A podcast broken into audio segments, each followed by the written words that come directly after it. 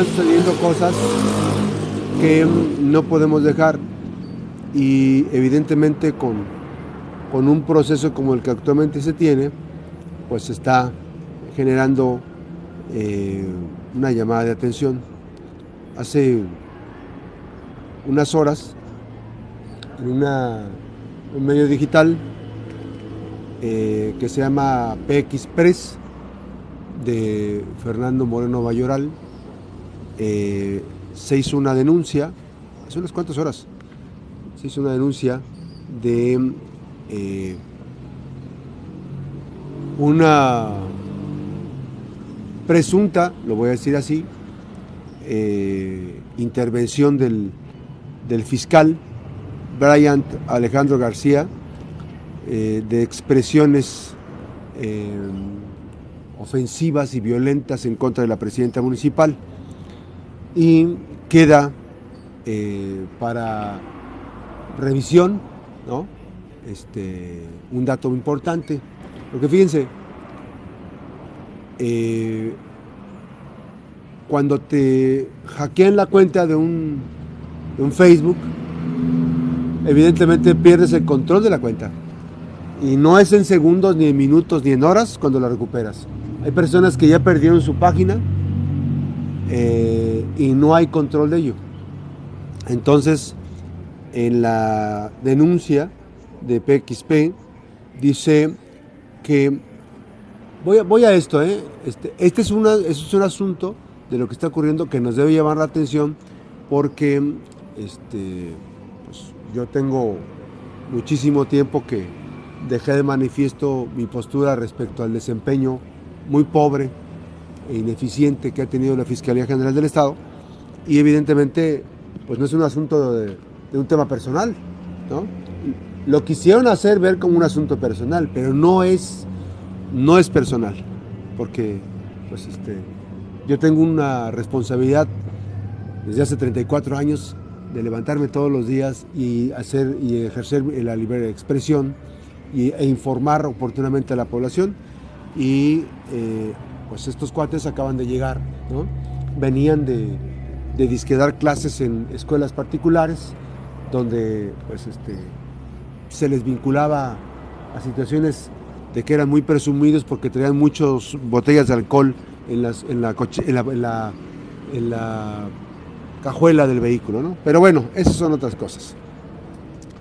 Y entonces este medio digital dice que a la 1.28 de la madrugada del domingo 6 de agosto eh, llegó una notificación al celular de donde se maneja la cuenta PX Press con un comentario a una nota de la página eh, a nombre del, usuario Bryant Alejandro García Ramírez.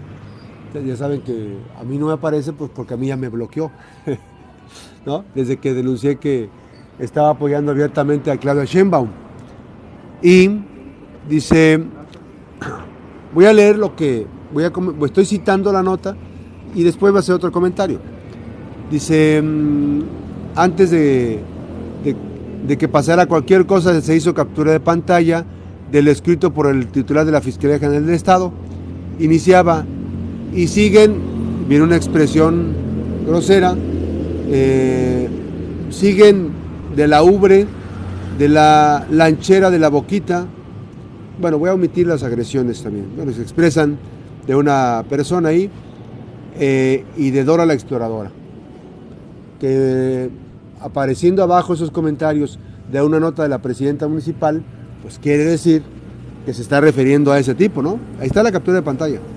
Dice, el mensaje fue borrado a los segundos de haber sido publicado.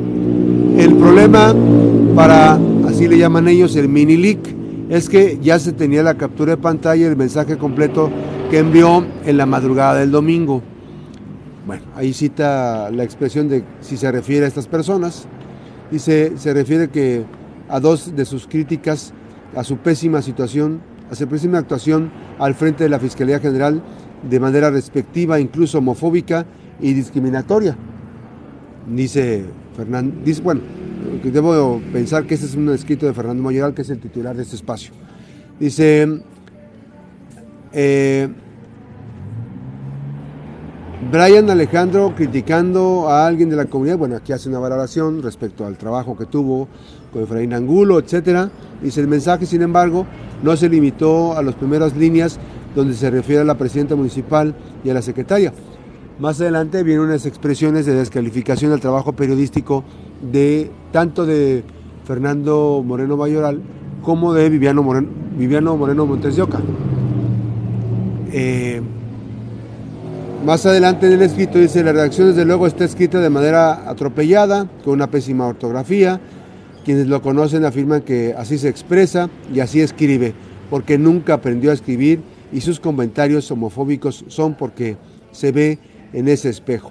Más adelante eh, hablan precisamente, eh, dice, en, el, comentario dice que a los fulanos eh, que trabajan en este medio, pues que son golpeadores, que, etcétera, que son galloteros y, le regresan las expresiones al, fiscal. ¿no? Es en lo de maltratador, de, bueno, se refieren al tema del maltrato, y dice, los chayoteros son los que lo rodean y reciben dinero para hablar bien de usted. Dice, hablan de la torpeza del fiscal, que incluso en las entrevistas a modo que le hacen, eh, comete errores. El ejemplo más claro es cuando acusó a un doctor secuestrado de, haber, de hacerse su propia, de buscarse su propia muerte. Ya recuerda, ¿no? El doctor Iván Cortés, ¿no? Que este, pues fueron muy desafortunadas las expresiones y que nosotros fuimos de los primeros, si no es que los primeros, en denunciar la inconsistencia y la indignación, la, la indignación expresa que había, ¿no?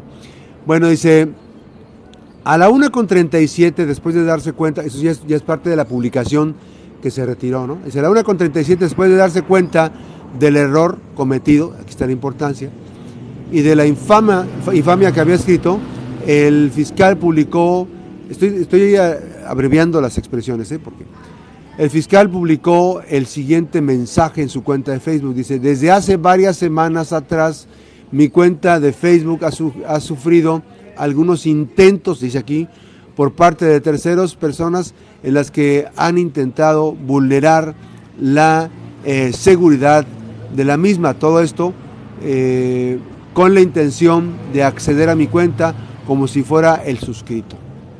Dice, 10 minutos después de escribir en contra de Griselda Martínez y de quienes eh, hacemos PX Press, se refiere al fiscal, subió en su cuenta una justificación para curarse en salud. Dijo que desde hace varias semanas atrás, como si hubiera semanas eh, hacia adelante, su cuenta ha sufrido intentos, dice, esto es, solo intentos de acceder a su cuenta. Aquí reconoce que no había, no se había logrado, sino que solo eran eh, eh, menos intentos y ya empiezan a relatar todo este tema de si fue o no fue. Pero hay una captura de pantalla, hay una captura de pantalla de los hechos.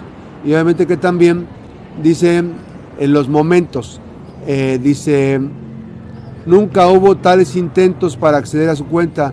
Subió la captura del mensaje de Facebook desde hace 17 minutos, detectaron un ingreso para hacer creer que alguien más había escrito los mensajes. Solo una pregunta simple. ¿Alguien cree que el titular de la Fiscalía General del Estado, con gran responsabilidad que tiene y con, bueno, ya menciona aquí otras cosas sobre su trabajo, tendría un, sistema de seguridad vulnerado?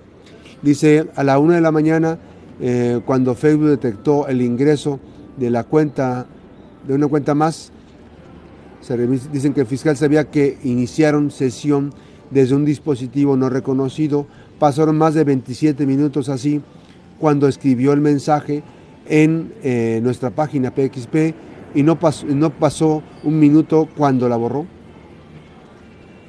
¿A alguien le cuadra esto? Y bueno, pues está, aparece todo este tema eh, de que se busca por parte del fiscal engañar. Pero se mete en camisa de once varas el fiscal, con estos antecedentes que hay, podría pensarse que todo forma parte de un entramado de tratar de justificar las agresiones que hay en contra de un medio de comunicación y de las expresiones que ha tenido en contra de la presidenta municipal de Manzanillo.